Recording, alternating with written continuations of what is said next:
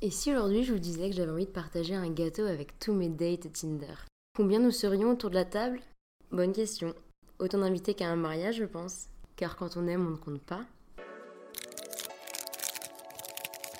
Le gâteau. Une étude menée sur les apps de rencontre en 2020 a fait émerger des données que je trouve plutôt intéressantes. On peut, je pense, aujourd'hui affirmer que les apps de rencontre ont transformé les voies d'accès à la communication traditionnelle et ont changé notre manière de socialiser. Parce que oui, aujourd'hui plus que jamais, on peut rencontrer des gens en ligne dans un cadre amical, romantique et même professionnel, basé ou non sur des intérêts communs, quelque chose qui est quand même assez novateur et assez inédit si on prend du recul sur la manière de se rencontrer. Évidemment, la Gen Z et les millennials sont les plus grands utilisateurs des apps de rencontre, avec une moyenne qui se trouve majoritairement entre 24 et 30 ans. En 2019, on comptait plus de 200 millions d'utilisateurs et d'utilisatrices actives et actives dans le monde. Et au quotidien, notre grand Tinder compte plus de 10 millions d'utilisateurs et d'utilisatrices. Cette étude nous affirme même qu'aujourd'hui, un nouveau couple sur quatre serait formé grâce aux applications de rencontre. Est-ce qu'on diabolise Tinder seulement parce que ça va faire sortir de nous des issues et des aspects malsains? Est-ce qu'au final, ce ne sont pas simplement les consommateurs qui ont généré ce qu'est devenu Tinder?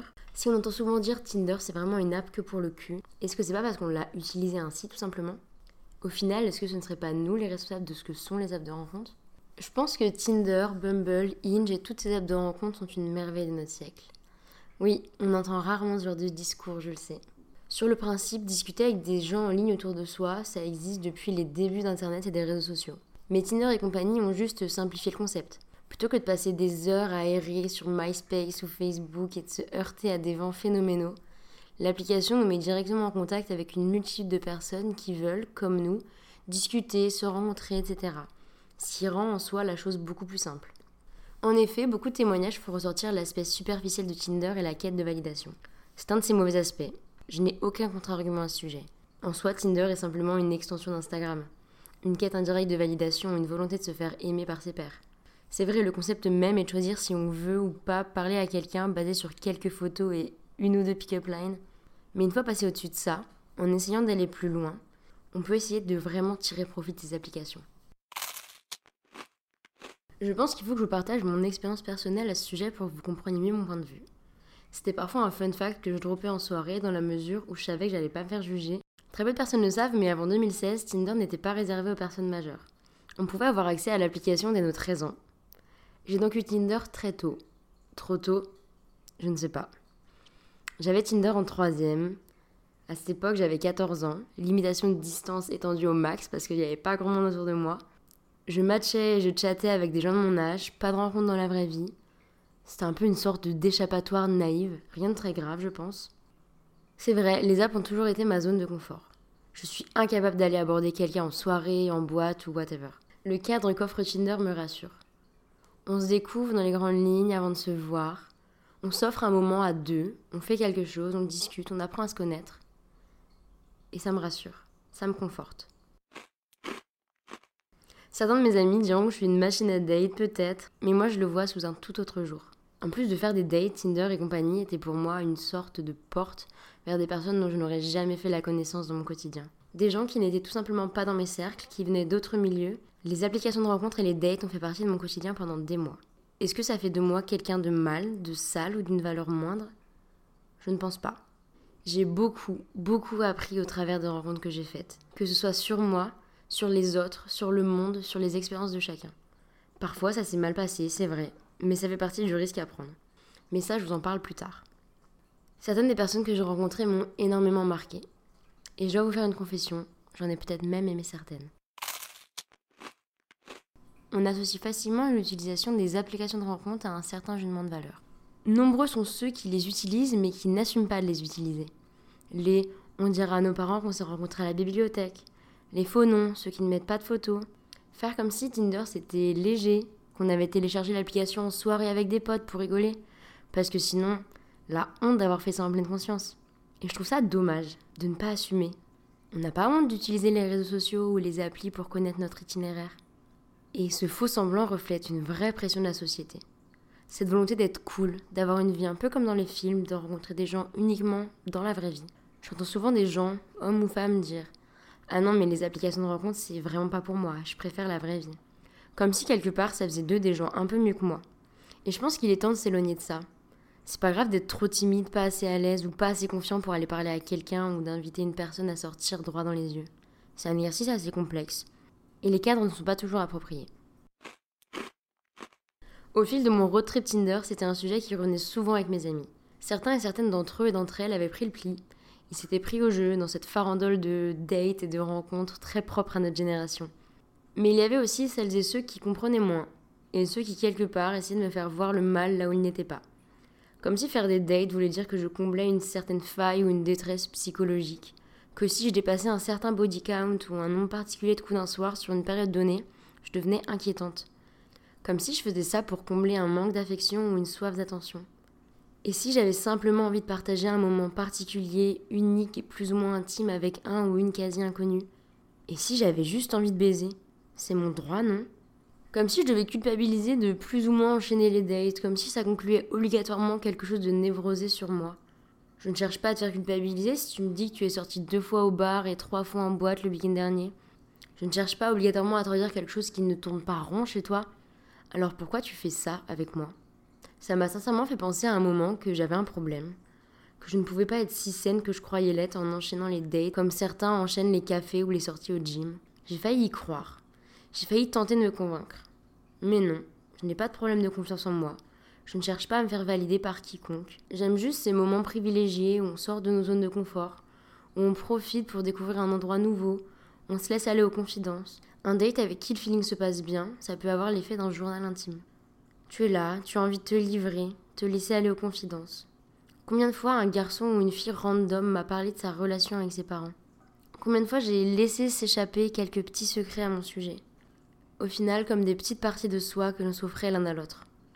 Il y a aussi quelque chose qui me frustre personnellement dans les relations euh, basées sur Tinder, c'est euh, l'ambivalence entre le fait de se rencontrer pour la première fois, de, ne se connaître qu'à peine, d'être presque des étrangers, et en même temps de partager parfois des moments super intenses, de se dévoiler énormément, de partager beaucoup de qui on est, etc. Et une fois que ce premier date est passé, j'ai un peu le cul entre des chaises entre oh my god, j'ai l'impression qu'il se passe quelque chose de fou. Et en même temps, mais il ou elle ne me doit rien et on se connaît même pas au final. C'est un peu comme un ascenseur émotionnel, un peu comme euh, ne pas savoir où mettre les pieds, avoir peur d'en faire trop, d'en faire pas assez, montrer trop ses sentiments pourrait faire peur à la personne d'en face. C'est assez troublant en fait. Vous le voyez peut-être venir, mais je suis une grande amoureuse de l'amour. Ça sonne peut-être un garde dit comme ça, mais je trouve que l'expression est vraiment adaptée. J'adore les rencontres, j'adore l'amour, mais malgré toutes les personnes que j'ai rencontrées, ça n'a jamais abouti à une relation avec des vrais sentiments. Ce qui me fait poser cette question, est-ce que Tinder avorte les sentiments des uns et des autres? Est-ce que finalement c'est simplement un moyen de consommer? Est-ce qu'on se met automatiquement dans un mood différent de celui du quotidien? Est-ce qu'on se ferme aux émotions parce que quelque part, c'est un peu la honte de dire qu'on cherche l'amour sur Tinder? Je n'ai malheureusement pas la réponse à cette question. J'ai autour de moi des amis qui sont mis en couple via les apps ou qui ont cultivé des relations basées sur des émotions réciproques. Mais pour moi, ça n'a jamais vraiment été le cas. Donc oui, évidemment, je me suis demandé ce que je faisais de mal pour que ça ne m'arrive pas, à moi. Est-ce que c'était mes photos le problème, ma stratégie d'approche, ma façon d'être Attendre ou non un certain temps avant de conclure? J'en étais arrivée à un point où je voulais contrôler tout ça. Comme pour mettre en place une expérience en manipulant les facteurs le temps de réponse, le fait de se laisser désirer, de ne pas l'embrasser même si j'en avais envie. Ne pas coucher le premier soir parce que quel genre d'image j'allais renvoyer de moi à travers ça Celui d'une fille dispo, impatiente, qui ne fait même pas galérer Mais je me reconnais pas vraiment là-dedans. Je suis pas du genre à calculer mes relations. J'aime la spontanéité, l'authenticité, la sincérité. Mais malheureusement, j'ai peur que ça puisse en faire fuir plus d'un ou plus d'une. Parce que j'ai l'impression qu'avec Tinder, il y a tellement de codes à respecter. Évidemment, je ne pense pas que coucher le premier soir, insinue qu'il n'y aura jamais rien de sérieux entre nous. Mais j'ai l'impression que avec Tinder, c'est un peu le cas. Dans le livre Sex Friends, Richard Memeto propose une réflexion sur l'éthique sexuelle contemporaine, scrutant ce nouveau monde où l'on a plus que l'embarras du choix. Et c'est bien connu en psychologie, avoir trop de choix a le même effet que d'en avoir aucun. Dans le monde de nos parents et de nos grands-parents, on se mettait ensemble parce que c'était pratique. Et notre société moderne est toujours faite pour favoriser et privilégier les couples. Alors quand il s'agissait d'acheter une maison ou de reprendre l'élevage familial, c'était toujours mieux de le faire à deux en effet. Mais aujourd'hui, tout est différent. De nouveaux phénomènes sociaux apparaissent. Par exemple, petite anecdote, à San Francisco, on compte plus de chiens que d'enfants, ce qui démontre ce rejet de l'ancienne vision du couple, qui se forme, se marie et fait des bébés. Les jeunes d'aujourd'hui préféreraient peut-être vivre seuls, et s'ils cherchent de la compagnie, ils la trouveront plutôt auprès d'un chien. Certaines théories du livre Sex Friends m'ont paru assez pessimistes, et je ne veux pas croire que l'amour est mort. Les choses évoluent, et avoir le choix n'est peut-être pas une mauvaise chose dans le fond. Cela nous permet de mieux nous connaître, mieux connaître le monde qui nous entoure. Certes, on a peut-être plus de mal à s'engager, mais est-ce que le monde d'avant, celui de nos parents et de nos grands-parents, ne s'engageait-il pas trop vite? Peut-être qu'en faisant chuter le nombre de mariages, on fera encore plus chuter le nombre de divorces. J'ai le sentiment que nos générations cherchent une quête de sens, une volonté d'exister pleinement, une envie de s'accomplir à 100%, d'être un être humain le plus complet possible, et avant tout d'être une personne, avant d'être un couple, avant d'être un concubinage, avant d'être un mariage, avant d'être une mère ou un père. Et malgré toutes les théories un petit peu négatives que j'ai pu lire sur euh, cette nouvelle vision du couple basée sur des rencontres qui se font en ligne, parce que oui, évidemment, dire oh, on s'est rencontré sur Tinder, c'est pas ce qu'il y a de plus romantique, on le sait. Mais c'est peut-être ce qui va nous permettre d'avoir des relations les plus vraies, les plus authentiques et les plus appropriées. Parce que si on a grandi dans un village avec euh, dix garçons de notre âge qui nous entouraient, notre choix est assez minime. Et c'est très possible que ces dix garçons se ressemblent beaucoup les uns les autres. Et on va se dire, ok, bon, tous les mecs sont comme ça, et en s'ouvrant à plus de choses, plus de diversité, plus de choix, on se rendra compte que non, les gens sont bien plus différents, bien plus nuancés. Et on se rendra aussi compte que ce que l'on croyait aimer n'est peut-être pas ce qu'on aime vraiment. Pour revenir sur l'étude menée sur les applications de rencontres, un chiffre m'a fortement interpellé et c'est le suivant. Le premier motif d'utilisation des applications serait pour trouver l'amour. Et 70% des motifs déclarés ne sont pas pour avoir des relations sexuelles. Alors que les études menées sur le post-dating indiquent que seulement 33% des rencontres deviennent une relation romantique. Et que dans 52% des cas, la rencontre prend une tournure de relation sexuelle occasionnelle. Et je vous avoue que quand j'ai cherché à analyser ce chiffre, le premier truc qui m'est venu en tête, c'est ok, les gens qui viennent sur les apps cherchent l'amour, le vrai, et ils finissent par tout simplement baisser leurs critères, ou alors perdre espoir. Et je trouve ça assez triste, si c'est ça que veut dire le chiffre. Mais j'ose espérer que tous ces gens qui voulaient trouver l'amour peut-être facilement, parce que, on va se l'avouer, euh, rencontrer des gens en ligne, ça peut être une solution de facilité. Ces gens se rendent compte qu'en fait, ce qu'ils ont besoin, ce n'est pas de trouver l'amour et de trouver leur plus sain et de trouver leur moitié, c'est de se trouver eux-mêmes, c'est de savoir ce qu'ils veulent, c'est de savoir ce qu'ils aiment, et aussi peut-être de se découvrir sexuellement. Alors peut-être que leur rêve de trouver le prince ou la princesse dès le premier date va partir en fumée. Ok, c'est peut-être triste, mais c'est peut-être un mal pour un bien.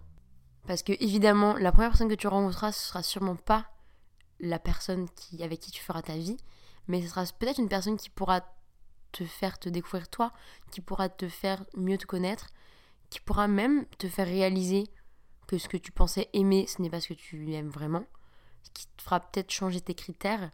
Voilà, donc j'ai envie de lire ce chiffre de cette manière et je n'ai pas envie de croire que hum, nos générations sont vouées à l'échec émotionnel. Et j'ai envie de croire qu'on trouvera l'amour que l'on cherche. Peut-être pas de la manière dont on nous l'a vendu quand on était jeune. Ce sera peut-être pas une euh, happy end avec un mariage, des enfants et une maison à la campagne. J'espère qu'on finira par réaliser que c'est pas ça qu'on voulait en fait. J'espère qu'on réussira à réaliser ce qui fait vraiment notre bonheur. Et je pense personnellement que toutes les personnes que j'ai pu rencontrer dans les cadres de dating ont fait de moi une partie de qui je suis aujourd'hui, qui m'ont construit, qui m'ont aidé à mieux me comprendre, à mieux comprendre le monde qui m'entoure. J'ai envie de conclure sur une note positive. En effet, les applications de rencontre sont vraiment un atout de notre société et je le crois fondamentalement. Évidemment, comme tout, il faut savoir l'utiliser de la bonne manière. Tinder et les apps en général, ça m'a vraiment permis de rencontrer des gens que j'aurais jamais rencontrés dans mon quotidien à moi. Et ces gens m'ont apporté énormément sur leur savoir, sur toutes les histoires qu'ils avaient à me raconter, même sur des aspects de connaissances un peu plus globales, culturelles, en rencontrant des gens qui travaillaient dans l'univers du cinéma, en rencontrant des gens qui venaient d'autres pays dont je ne connaissais pas la culture. Toutes ces choses-là m'ont construite. Et je pense qu'il faut arrêter de croire que réussir un date, c'est de conclure. Parce que c'est très propre à la consommation, à la surconsommation. Évidemment, il y a des bons et des mauvais dates. Mais je pense qu'on sort toujours grandi d'un date. On a toujours appris quelque chose sur nous-mêmes. On a toujours appris quelque chose sur la personne en face, sur ce qu'on aime, ce qu'on n'aime pas, sur ce qu'on cherche, ce qu'on cherche pas.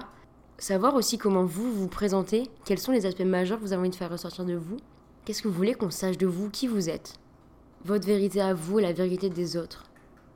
Je pense qu'aller en date, c'est vraiment un exercice social et une expérience qui est enrichissante sur tous les points. Ça nous aide à développer nos capacités sociales, nos capacités d'empathie, nos capacités émotionnelles et aussi parfois nos capacités à nous sortir d'une situation euh, malaisante. et au pire, même si c'est un mauvais date, ça vous fera une histoire rigolote à raconter. C'était mon premier épisode toute seule, un challenge pas très facile mais que j'avais à cœur de relever, tout en restant dans ma zone de confort évidemment, c'est-à-dire la zone Tinder. J'espère que cet épisode vous a plu, j'espère que la thématique vous plaît. Je pense que le dating, c'est quelque chose qui va revenir assez souvent dans le gâteau parce que ça soulève des questions autant sociales, psychologiques et émotionnelles qui m'intéressent énormément. J'espère qu'il vous plaira. Si vous avez envie de me partager votre manière de penser, si vous avez envie de me partager ce que vous avez ressenti durant cet épisode, n'hésitez pas. Mes DM sont ouverts et j'adorerais lire vos messages. Je vous embrasse et à bientôt mes gourmands.